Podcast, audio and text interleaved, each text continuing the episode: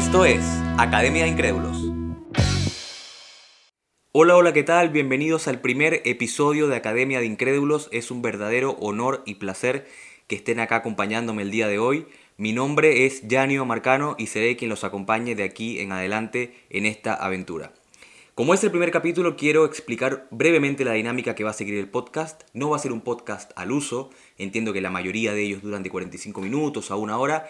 Este vamos a intentar que no supere los 20 minutos para que el contenido sea ameno, fácil de digerir y eh, los conocimientos se procesen mejor. Creo que ni yo mismo me soportaría 45 minutos hablando sobre un tema.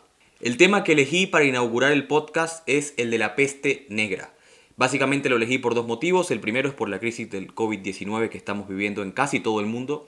Y el segundo es porque realicé una pequeña encuesta en mi Instagram personal y eh, los comentarios más repetidos de los, de los, amigos que me respondieron fue eh, que hablara sobre la peste negra. Es lógico que hay un interés en este tema debido a la crisis que estamos viviendo. Me he encontrado una cantidad impresionante de entradas web hablando sobre la peste negra, incluso hay una muy, muy eh, importante de Mario Vargas Llosa, eh, hablando sobre este tema y comparándola con el medievo. Así que es normal que haya mucho interés al ser la crisis epidemiológica más grave de la historia de la humanidad. A ver, ¿por qué es tan importante? ¿Por qué sigue mostrando a las personas tanto temor al escuchar hablar sobre la peste negra?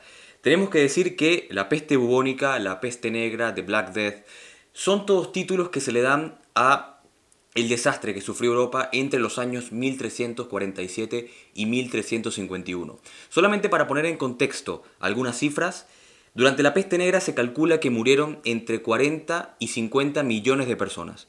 Es una cifra dantesca, es una cifra brutal, y si colocamos en contexto junto a la Segunda Guerra Mundial, en la cual murieron aproximadamente 60 millones de personas, podemos sin duda alguna concluir que son los dos episodios que más han ocasionado muertes en la historia de la especie humana. Pero hay un contraste, y es que durante la Segunda Guerra Mundial la población en Europa es de 600 millones de personas, por lo tanto muere aproximadamente el 10% de la población. Durante la peste negra la población en Europa era solamente de 80 millones, por lo tanto murió de la mitad a dos tercios de la población europea. Lo que sin duda alguna podríamos eh, resumir como lo más cercano a un apocalipsis que hemos, que hemos vivido como especie. Habiendo dicho esto, eh, antes de comenzar a entrar directamente en el tema, quiero decir que la peste negra es uno de los poquísimos momentos de la historia humana que partieron la historia en un antes y un después. La caída del Imperio Romano puede ser uno, el descubrimiento de América por parte de Colón puede ser otro, y sin duda alguna la peste negra también lo es. Para conocer un poco más acerca de lo que fue este fenómeno, vamos a irnos con unos antecedentes previos. A pesar de que podamos pensar en la Edad Media como la época de las grandes epidemias y como la época eh, donde las personas eran más prolijas a sufrir de este tipo de escenarios, Europa tenía, hacia el año 1350, 700 años que no había sufrido de una gran peste. La última gran peste en Europa había sido durante la época de Justiniano, se llamó peste de Justiniano, y mató alrededor de 20 a 30 millones de personas. También fue muy mortífera. Entonces Europa tiene 700 años que no conoce una peste. Y en lo que respecta al escenario eh, social y político, desde el año 1100 aproximadamente, Europa está pasando por dos siglos que se podrían considerar prósperos. Eh, la sociedad medieval empieza a sentarse, empieza a mostrar signos de recuperación y realmente era un mundo bastante más favorable de lo que podemos pensar cuando eh, escuchamos algo referente a la Edad Media. Entonces, ¿qué pasó? Resulta que 50 años antes de la peste empieza a fraguarse esta tormenta perfecta, porque empieza Europa a sufrir una pequeña edad del hielo, ¿ok? que va a causar unas cosechas muy malas que va a desencadenar en época, en etapas de hambruna importante del año 1300 hasta el año 1350. Eso es lo primero. Lo segundo es que hacia el año 1337, 10 años antes de la llegada de la peste a Europa, va a comenzar lo que fue la Guerra de los 100 años, que en realidad duró 116 entre los reinos de Francia e Inglaterra, que también obviamente iban a desolar eh, gran parte de Europa. Teniendo esto, entonces podemos pensar que ya estos años dorados, estos 200 años que acabo de mencionar, estaban tocando su fin y Europa estaba pasando ya por una crisis no solamente de hambruna, sino también una crisis de guerra y que además se le iba a añadir esta crisis de la peste negra. ¿Dónde comenzó esta crisis? ¿Dónde comenzó esta peste y cómo llegó Europa?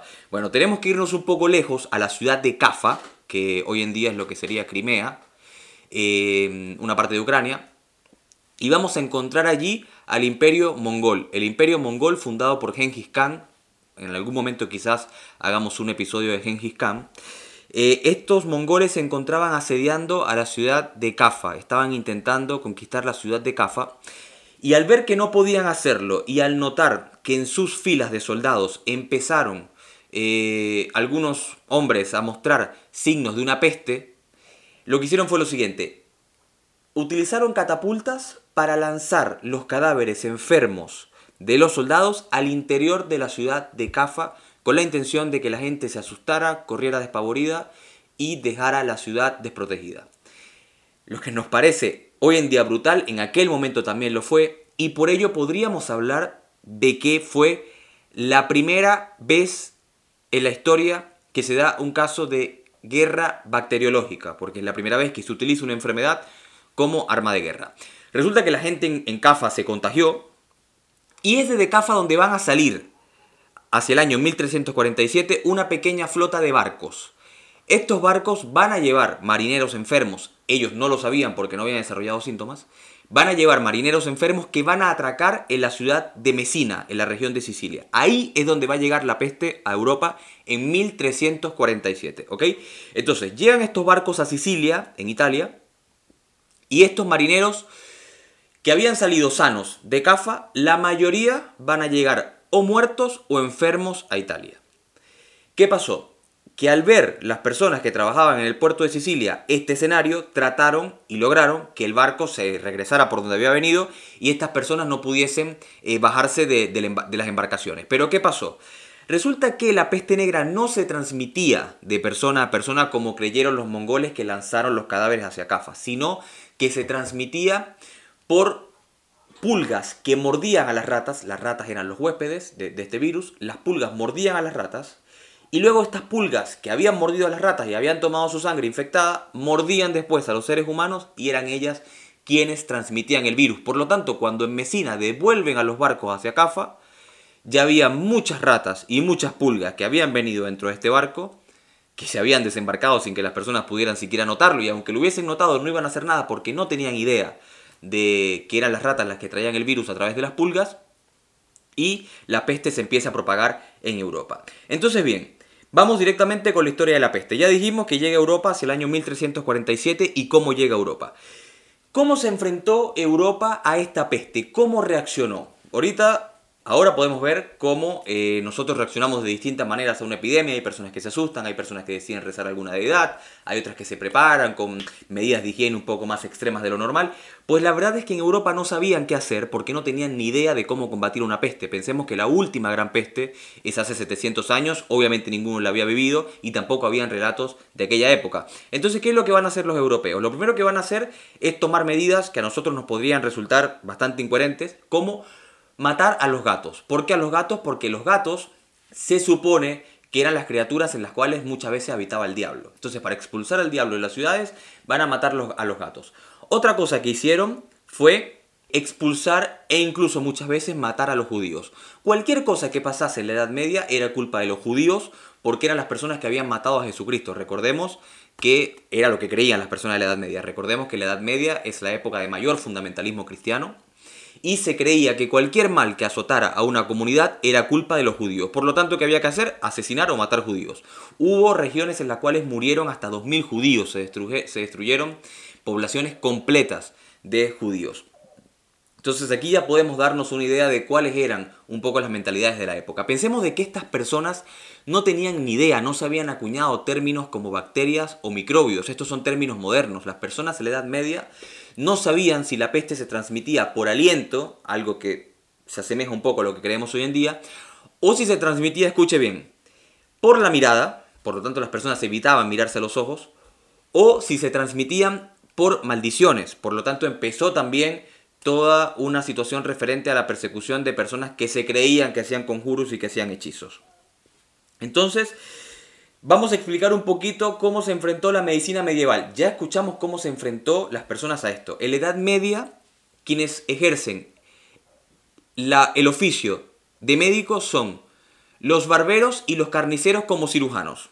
Eran las únicas personas que manejaban los cuchillos y eran ellos quienes se encargaban de hacer las incisiones y las amputaciones. Médicos como tal eran curanderos o charlatanes. Poco más que eso. Los últimos avances en medicina para el año 1357 son de dos, 1347 son de dos personas. Galeno, del cual tomamos la palabra galeno como sinónimo de médico, e Hipócrates. Ambos van a vivir hacia los años 300 y 100 a.C. Por lo tanto, para cuando se desarrolla la peste en Europa, los últimos avances en medicina son de hace 1350 años, lo que nos parece brutal. Por lo tanto, no hay manera de cómo enfrentarse a esta peste. Voy a mencionar brevemente cuáles eran los síntomas de esta peste. Las personas desarrollaban bubones, que eran como eh, protuberancias negras en la zona de las ingles, las axilas y el cuello, por eso se llamó peste bubónica.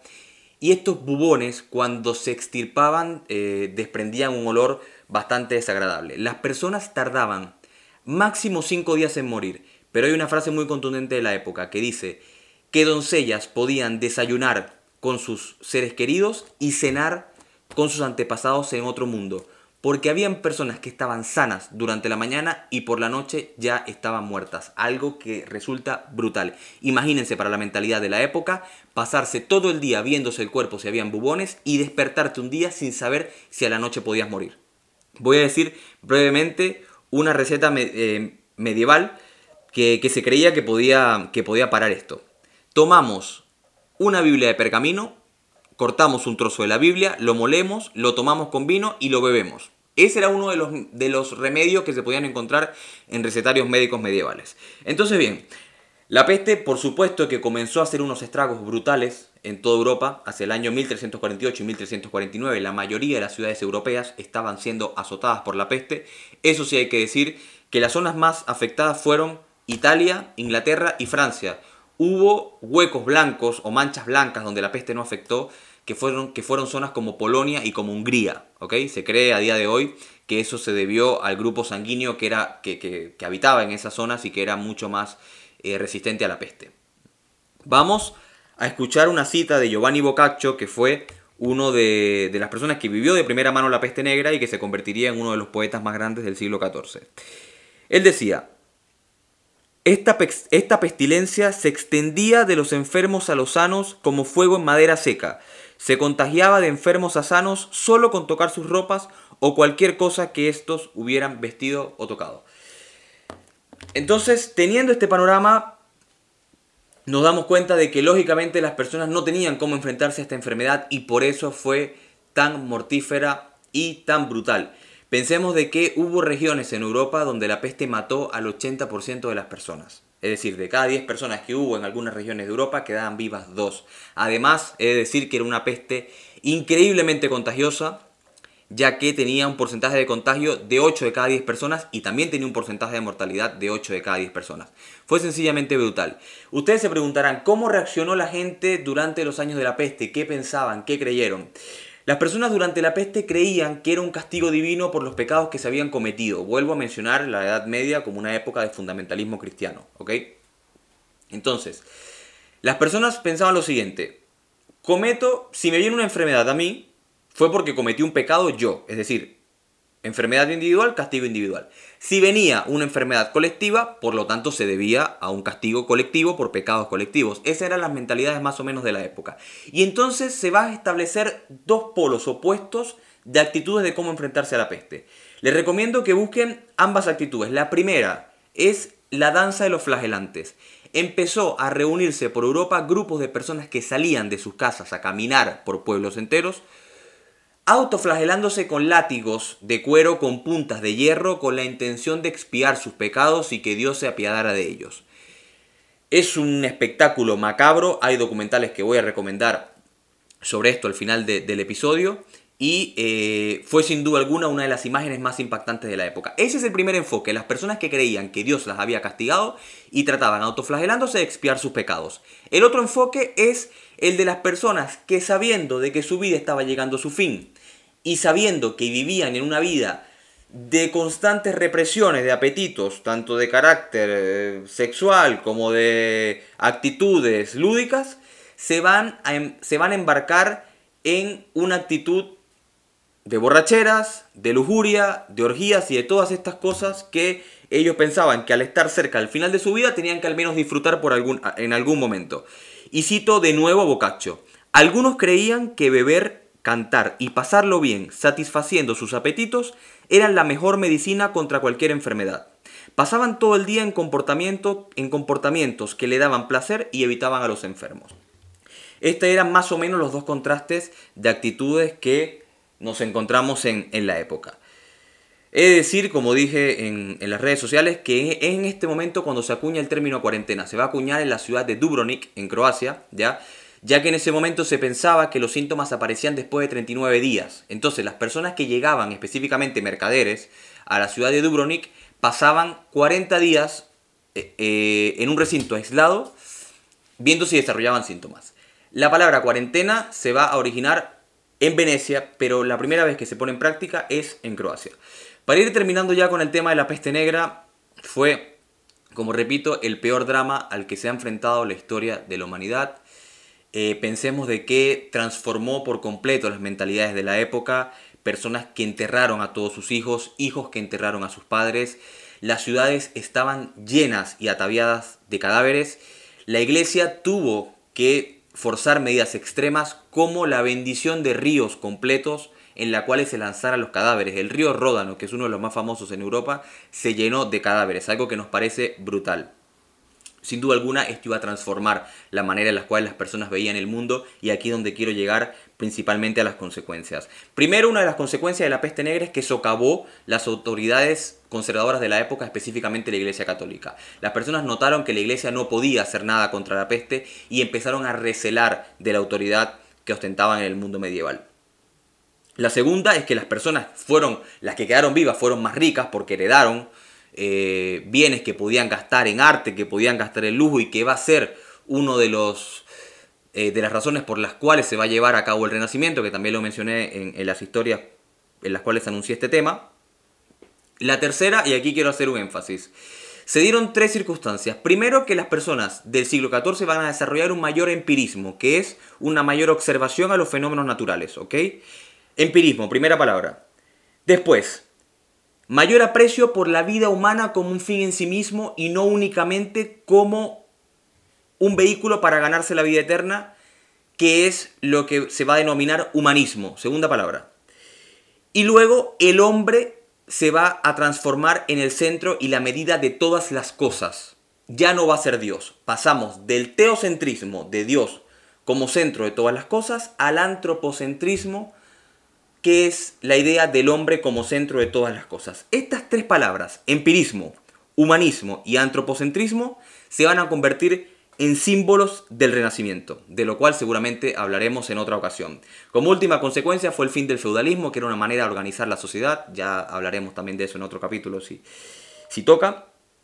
Así que esta fue la historia de la peste negra, eh, a modo de reflexión únicamente, es decir, que no es el primer desastre al que nos enfrentamos como humanidad, que han sucedido crisis más graves a las que nos enfrentamos. Digo esto porque el sacrificio que se nos pide hoy de quedarnos en nuestras casas no es ni medianamente comparable al sacrificio que han tenido que hacer otras generaciones durante épocas de peste. ¿Ya? Quiero eh, recomendar dos ejemplos de bibliografía y de material audiovisual para quien le interese indagar en el tema. Libros, voy a recomendar el de Camerón de Boccaccio, que lo citamos dos veces en este episodio. Boccaccio, poeta florentino que escribe el de Camerón, una novela de la época cuyo comienzo es basado en la peste negra. Y voy a recomendar Un mundo sin fin de Ken Follett, un autor contemporáneo, es un bestseller, es una novela medieval ambientada también en épocas de la peste negra. Sobre eh, material audiovisual voy a recomendar La peste negra documental en YouTube, está dirigida por Ken Follett, el autor que acabo de mencionar, y el otro es La Peste Negra, documental de History Channel, también en YouTube, que dura aproximadamente hora y media.